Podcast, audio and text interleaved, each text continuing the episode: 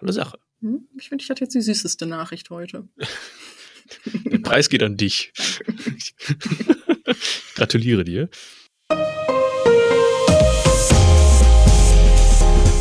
Herzlich willkommen zum Datenschutz Talk, Ihrem Podcast für die Themen Datenschutz und Informationssicherheit.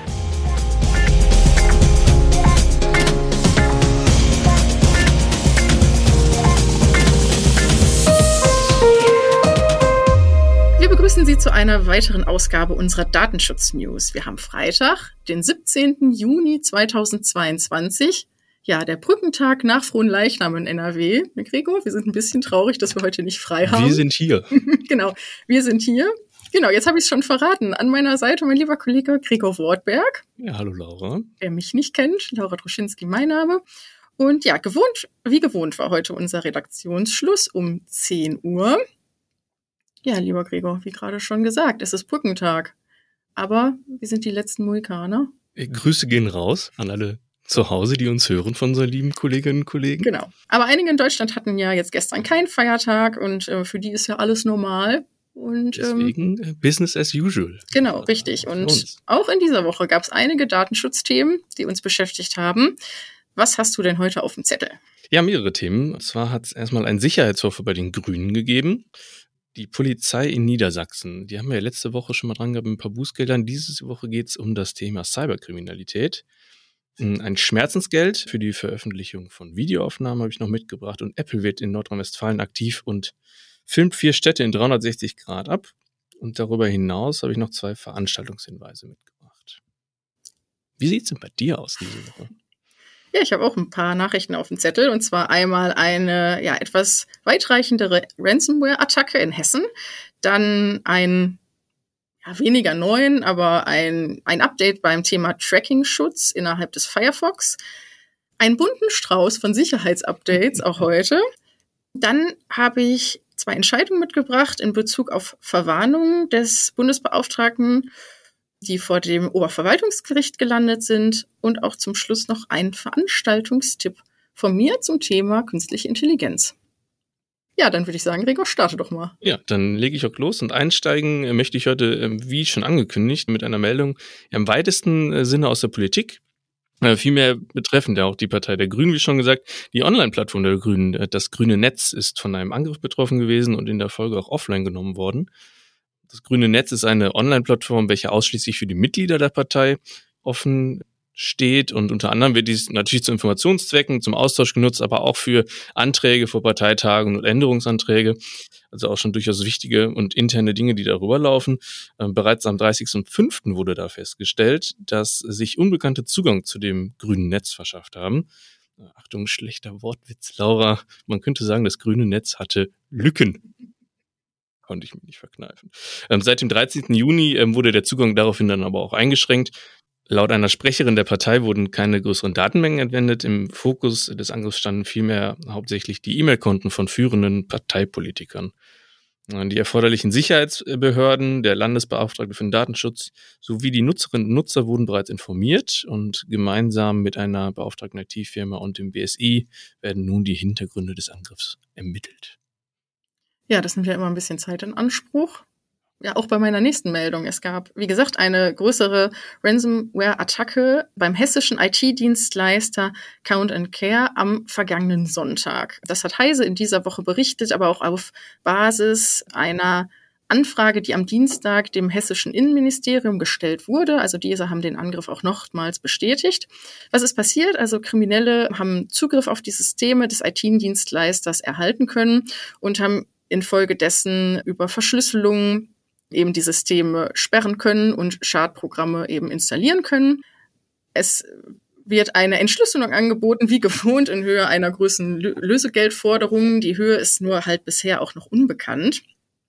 Weitreichende Folgen deshalb, da es wirklich ähm, Auswirkungen auf einige Unternehmen im Rhein-Main-Gebiet hat, aber auch in ähm, einige Kommunen in Südhessen sind von dem Vorfall betroffen. Auftraggeber von Count Care sind beispielsweise der Darmstädter Energieversorger Integra, die Frankfurter Entsorgungs- und Servicegruppe, Verkehrsunternehmen HEAG in Darmstadt, aber auch die Mainzer Stadtwerke sowie das dazugehörige Nahverkehrsunternehmen. Beispielsweise waren Homepages offline oder die E-Mail-Konten der Mitarbeiter ohne Zugriffsmöglichkeit. Im Raum Mainz und Darmstadt war daraufhin sogar der Nahverkehr gestört. In, ja, es gab Verspätungen und Fahrtausfälle. Ja, dann war in Frankfurt die Anmeldung zum Sperrmüll auch nicht mehr möglich. und wie da wohl die Straßenzüge ja, aussehen. Jetzt. Eigentlich total blöd, dass ich jetzt da lache, aber äh, das gehört da auch nochmal auch zu der Nachricht.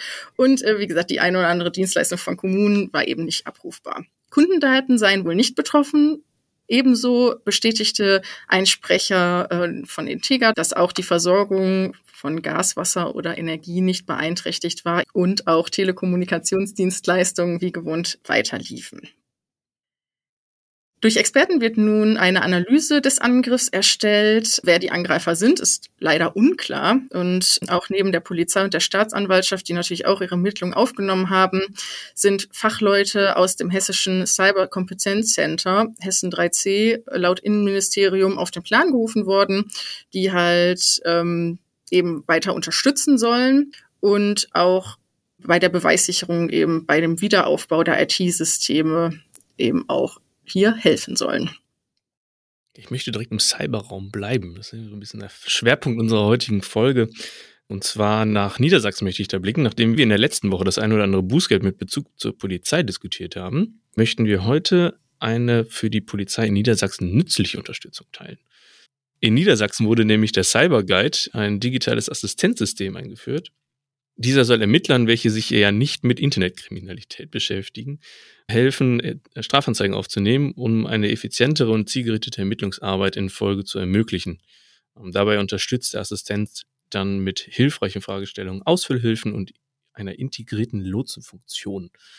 Wie der Innenminister Boris Pistorius doch bei der Vorstellung in Braunschweig passend sagte, wenn Kriminelle die Vorteile der digitalen Welt nutzen, müssen auch wir kreative und fortschrittliche digitale Verfahren an entwickeln, um besser ermitteln zu können. Das ist mal ein neuer Weg. Wir öffnen uns dem Internet, der Neuwelt. Ah, nein, Spaß beiseite. Die äh, Polizei in Niedersachsen hofft sich dadurch natürlich mit der Einführung des Systems eine höhere Qualität der Anzeigen, ähm, welche aufwendige Nacharbeiten reduziert und auch die Ermittlungserfolge in einem ja doch sehr dynamischen Umfeld äh, fördern soll, äh, zu Vergleich also eine Speicherung der IP-Adresse, wenn vorhanden, bei Aufnahme der Anzeige hilft dann natürlich schon enorm. Allein im letzten Jahr hat es nach Angaben des Ministeriums 50.000 Straftaten gegeben, im digitalen Raum gegeben, Tendenz natürlich steigend und äh, ich finde auch hier kann jede sinnvolle Unterstützung äh, helfen. Ja, definitiv. Alles, was gegen diese Cyberkriminalität, Kriminalität. Cyberkriminalität hilft, äh, ist auf jeden Fall von Vorteil. Ich habe ein Update von Firefox mitgebracht. Hier hat Heise in dieser Woche berichtet, dass äh, hier ein vollständiger Cookie-Schutz angeboten wurde, beziehungsweise angekündigt wurde. Die sogenannte Total Cookie Protection soll zukünftig den Zugriff der Webseiten ausschließlich auf eigens gesetzte Cookies möglich machen fand ganz süß innerhalb des Blogbeitrags die Metapher, nutzt nämlich Firefox, dass sie sagen, jede Website hat zukünftig eine eigene kleine Keksdose, wo eben entsprechende Cookies reingelegt werden, wo auch jeder nur eben den Deckel öffnen kann, der diesen einen Keks auch dort hinterlassen hat. Ja, das ist wirklich süß irgendwie so ein bisschen. bisschen naja. ne? Ja, ja. finde ich auch. Also, was soll damit verhindert werden? Natürlich äh, webseitenübergreifendes Tracking, was natürlich den Nutzern zugutekommen soll. Allen Nutzern soll dies möglich gemacht werden in den neuen Desktop-Versionen bis zum 23. August diesen Jahres. Also bisher, ich sag mal so, dieser Tracking-Schutz ist nicht ganz neu, denn man kann auch schon heute unter den Einstellungen unter Datenschutz und Sicherheit eben einen besonderen Modus wählen, nämlich den strengen Modus, wo das eben auch das Verfahren ein ähnliches ist. Aber ähm, wie gesagt, bis zum 23.8. soll dies halt eben standardweise in der Desktop-Version enthalten sein. Tolle Sache. Hm? Ich finde, ich hatte jetzt die süßeste Nachricht heute. Der Preis geht an dich. Gratuliere dir. Ja, wie kriege ich den Bruch jetzt äh, hier hin? Äh, mit der Überleitung, den Bruch sage ich schon, äh, die Überleitung zum Schmerzensgeld. Und zwar mache ich, lege ich einfach mal los. Das Landesarbeitsgericht in Schleswig-Holstein hat in einem Beschluss vom 1.6. diesen Jahres ein Schmerzensgeld für eine betroffene Mitarbeiterin eines Pflegeunternehmens in Folge von Verstößen gegen die DSGVO für angemessen erklärt. Im vorliegenden Fall hat die Klägerin an einem Videodreh des Unternehmens für ein Recruiting-Video teilgenommen. Sie ist in dem Video zu sehen, wie sie in dem Auto einsteigt, auf dem dann wir suchen Pflegekräfte zu lesen ist und eine Stimme aus dem Off sagt, steige jetzt mit ein. Später ist die Klägerin in Porträtgröße im selben Auto äh, sitzen zu erkennen, während die Stimme aus dem Off, Zitat, zwischenmenschliche Beziehungen anpreist. Äh, anscheinend zum Missfallen der Klägerin.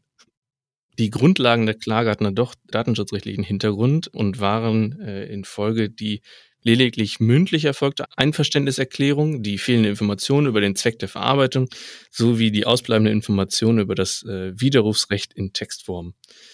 Nach der Entscheidung des Gerichts wurde die Angemessenheit des Schmerzensgeldes infolge ähm, der genannten Verstöße auf eine Höhe von bis zu 2000 Euro als äh, angemessen definiert. Ähm, die Parteien haben aber in der Zwischenzeit ähm, jedoch ein, äh, einen verfahrensbeendenden Vergleich geschlossen. Interessant ist eher, dass die im Streitfall angenommene Obergrenze am oberen Rand dessen liegt, was in der Vergangenheit von Arbeitsgerichten bei Verstößen gegen die Persönlichkeitsrechte äh, für angemessen gehalten äh, wurde. Ein äh, Urteil aus Rheinland-Pfalz setzte die Summe bei Videoüberwachung am Arbeitsplatz interessanterweise auf 650 Euro. Das Bundesarbeitsgericht hatte im vergleichbaren Fall von Bild- und Videoaufnahmen auf 1000 Euro sich festgelegt und eine Veröffentlichung von Fotos bei Facebook wurde mit 1000 Euro bemessen. Natürlich sind das alles Einzelfallentscheidungen, ähm, dennoch geben diese, denke ich, ein ja, ganz gutes Gefühl darüber, äh, welcher Größenordnung Schmerzensgelder zu zahlen sind. Wichtig zu betonen ist allerdings, dass es sich hier natürlich nur um die Schmerzensgelder gegenüber den Betroffenen handelt. Äh, Bußgelder gegenüber dem Unternehmen wegen Verstößen gegen die Datenschutzgrundverordnung sind natürlich gesondert zu betrachten. Da könnte es dann vielleicht doch etwas teurer werden. Ja, das wahrscheinlich schon ist es natürlich jetzt auch wieder spannend zu sehen, ob sich da noch was entwickelt, ob wir da noch was zu lesen im Enforcement Tracker. Ja, wie zu Beginn schon gesagt, haben wir heute einen ganz bunten Blumenstrauß an Sicherheitsupdates mitgebracht. Wir gehen hier aber lediglich nur auf die größten ein. Es macht auf jeden Fall Sinn, in dieser Woche sich seine Updates anzusehen, die man so installieren sollte. Wie gesagt, im Allgemeinen folgen jetzt Nachrichten zu Microsoft, Citrix, WordPress und SAP. Wie gesagt, beginnen möchte ich gerne mit Microsoft. Seit Ende Mai ist es Angreifern innerhalb einer MSDT-Schwachstelle in Windows möglich, mit vergleichsweise wenig Aufwand Schadcode auf System zu platzieren. Es gibt hierfür einen Sicherheitspatch, der aber beim Patch Day eben nicht äh, beinhaltet worden ist. Also da hier, daher hier nochmal der gesonderte Aufruf zu. Dieses Sicherheitsupdate ergibt sich aus dem, einem Supportbeitrag aus Mai 2022 über das MSTT-Diagnose-Tool und Windows hat hier infolgedessen ein Update ergänzt und rät aufgrund der derzeitigen Attacken ganz dringend zur Installation. Also was passiert hier? Es wurde durch Sicherheitsforscher ein präpariertes Word-Dokument entdeckt, das die Remote-Template-Funktion von Word nutzt, um eine HTML-Datei herunterzuladen. Infolgedessen lädt die Datei einen Schadcode nach und das funktioniert auch dann, wenn Makros deaktiviert sind. Handelt es sich dann um ein Dokument im RTF-Format, muss das Opfer die Datei nur, also noch nicht einmal öffnen, ähm, um diesen Angriff einzuleiten. Also deshalb ist es auch als besonders kritisch zu werten. Innerhalb des klassischen Patch Days bei Microsoft sind aber auch weitere Schwachstellen ähm, gepatcht worden, beispielsweise bei Windows Hyper-V, ähm, Windows LDAP, NFS, ähm, das sind alles kritische Sicherheitslücken. Hier sollte man auf jeden Fall ein Augenmerk haben als Administrator und hier schnellstmöglich eben die entsprechenden Sicherheitsupdates installieren.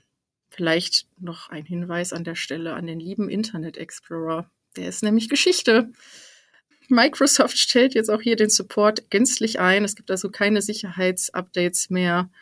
Und wer ihn wirklich noch benutzen sollte, dem ist dringend jetzt geraten, dies zu unterlassen.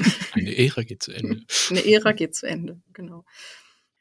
Als nächstes möchte ich zu Citrix kommen. Hier wurden Sicherheitslücken geschlossen in der Application Delivery Management Software wo Angreifer eben sich zu, vollen Zugriff verschaffen könnten, ohne vorherige Anmeldung im System.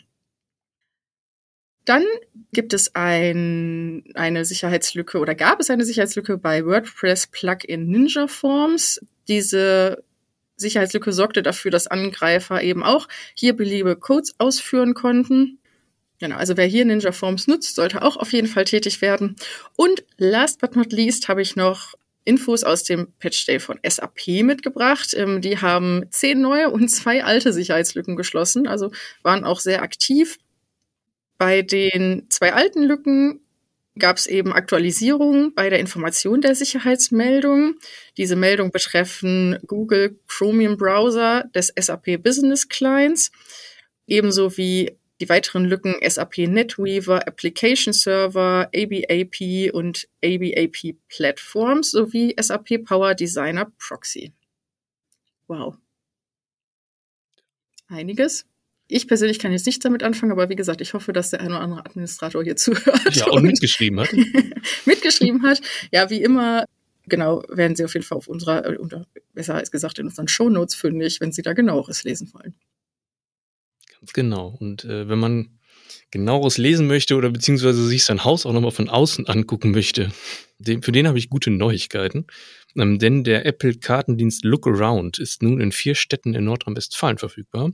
Darüber hat das LFDI Nordrhein-Westfalen noch informiert. Äh, konkret sind dies die Städte Düsseldorf, Köln, Essen und Dortmund.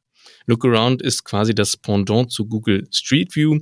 Wer es nicht kennt, in äh, dem Dienst können 360-Grad-Bilder auf Straßenebene abgerufen werden und äh, somit können sich dann Städte online angeschaut werden. Das LFDI weist darauf hin, dass äh, Apple das Versprechen abgegeben hat, Gesichter und Kennzeichen verpixelt zu haben. Sollte dies fehlgeschlagen sein oder man wünscht sein Haus oder seine Wohnung unkenntlich zu machen, ähm, kann man sich direkt auch an Apple wenden und entsprechende Pixel, Verpixelungen werden dann auch nochmal eingerichtet. Ähm, an dieser Stelle habe ich auch persönlich die Möglichkeit, äh, dies zu überprüfen. Das möchte ich nicht verschweigen, da mir just gestern ein solches Kameraauto von Apple begegnet ist. Also wer nach einer Herausforderung sucht, Laura, vielleicht bist du interessiert und äh, du etwas Zeit auch hast, kannst du gerne versuchen, mich zu finden. Einen Tipp kann ich geben aus meinem Privatleben. Man muss nur in der ja, bekannterweise Klein, Kleinstadt Essen muss man nur suchen. ja, wenn ich mal ein Wochenende nichts zu tun habe, ja. mache ich mich auf die Suche. Ja, was kriege ich denn dann von dir, wenn ich dich finde? Also, wenn du mich da findest, lasse ich mir was einfallen. Ja, wunderbar. Das war's. Das war's. Mehr gibt's dazu ja. nichts zu sagen. Mehr gibt's dazu nichts zu sagen. Aber ich finde mal schön, dass doch die äh, Landesbeauftragte darauf hingewiesen hat. Ja. Ja. Ich finde eh ähm, ganz schön die neue Webseite von denen. Bisschen aktueller als vielleicht von dem Vorgänger. Ja, da kann ich dir nur zustimmen. Ist wirklich sehr gelungen. Ich möchte in meiner nächsten Nachricht auf eine Pressemitteilung hinweisen des Oberverwaltungsgerichts Münster.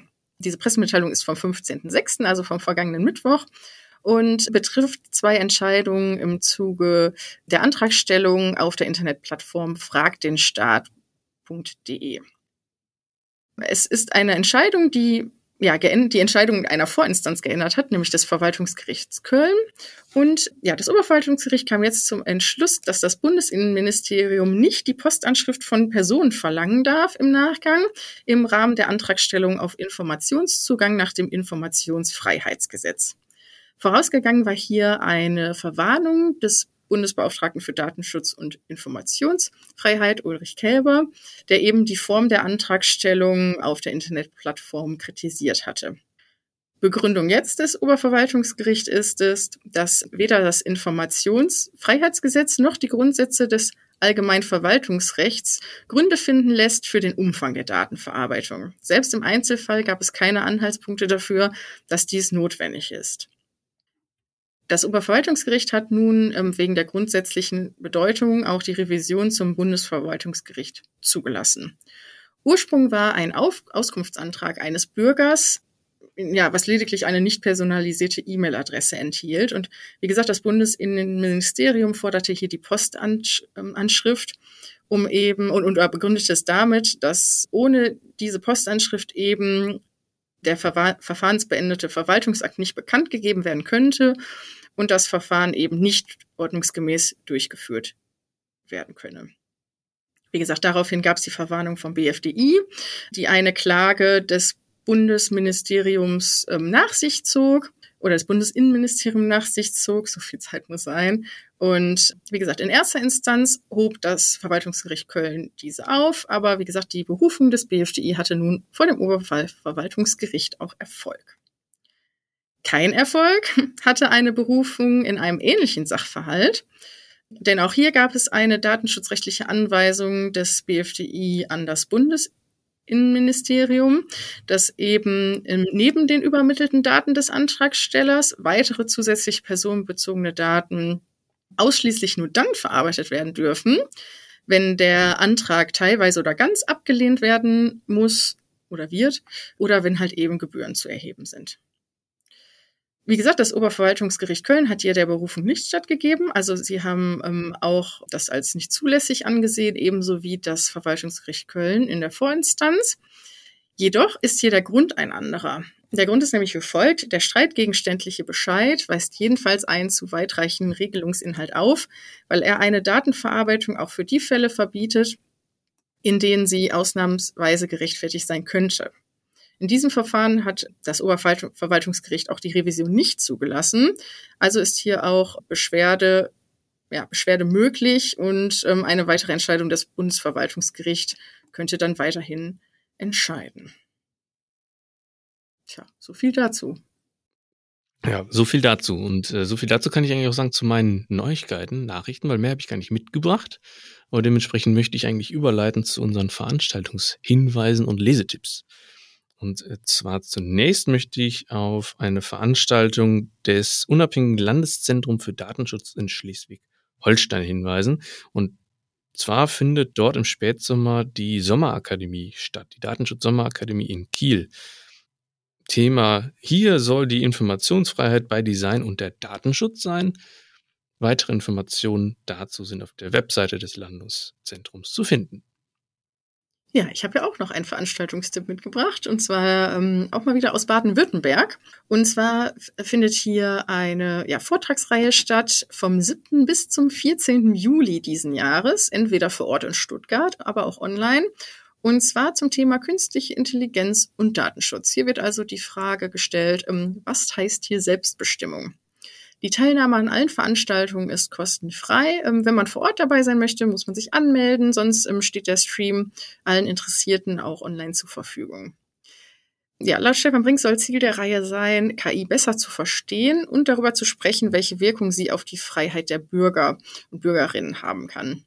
Es gibt also dort unterschiedlichste Themenfelder, KI und Arbeitswelt, KI Gesellschaft, aber auch wie sich die Auswirkungen auf Mobilität und Gesundheit oder wie diese absehbar sind, aber auch das Thema einfach Gefühl wird hier auch thematisiert.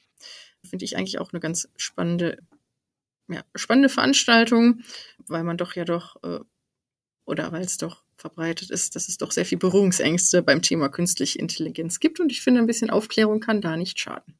Das stimmt. Und ich finde auch Baden-Württemberg ist da auch sehr aktiv. Und das zeigt auch meine nächste Nachricht, äh, weil in Baden-Württemberg wird der Datenschutz dann nämlich auch interaktiv. In, in diesem Jahr findet äh, nämlich der kommunale Datenschutzwettbewerb statt und äh, das passt auch vielleicht zum Thema Aufklärung und Sensibilisierung und sich Gedanken machen, denn da können bis zum 15.8. kommunale Stellen in Baden-Württemberg kreative Ideen und Vorschläge zum Datenschutz und dessen Unterstützung beim LFDI und Herrn Stefan Brink einreichen. Da kann man bestimmt auch ganz äh, gespannt sein, welche Veröffentlichungen da dann gewinnen werden. Eine fachkundige Jury wird da wohl die besten Einreichungen auswählen und prämieren. Und ähm, da bin ich wirklich sehr gespannt drauf, welche ja, Ableitungen sich da vielleicht auch in der Praxis, auch losgelöst von der kommunalen Ebene, auch äh, ableiten lassen. Ja, auf jeden Fall. Also kann auch da ähm, immer nicht schaden, sich da auch mal die Ergebnisse am Ende anzusehen, wer denn dann da so die Preisträger sind. Wie auch schon letzte Woche bei dem ähm, Wissenschaftspreis der DGG ebenso auch hier. Ja, wir sind am Ende angelangt. Nach einer langen Reise. Nach einer langen Reise, genau richtig. Ja, liebe Zuhörerinnen und Zuhörer, vielen Dank für Ihr Ohr. Wir freuen uns sehr, dass Sie uns heute zugehört haben. Ja, lieber Gregor, vielen Dank auch dir. Ja, es war mir wie immer eine Freude. Ja, wir lassen Sie jetzt ins Sommersonnenwochenende und freuen uns, wenn Sie uns auch beim nächsten Mal wieder zuhören. Bis dahin. Bis bald.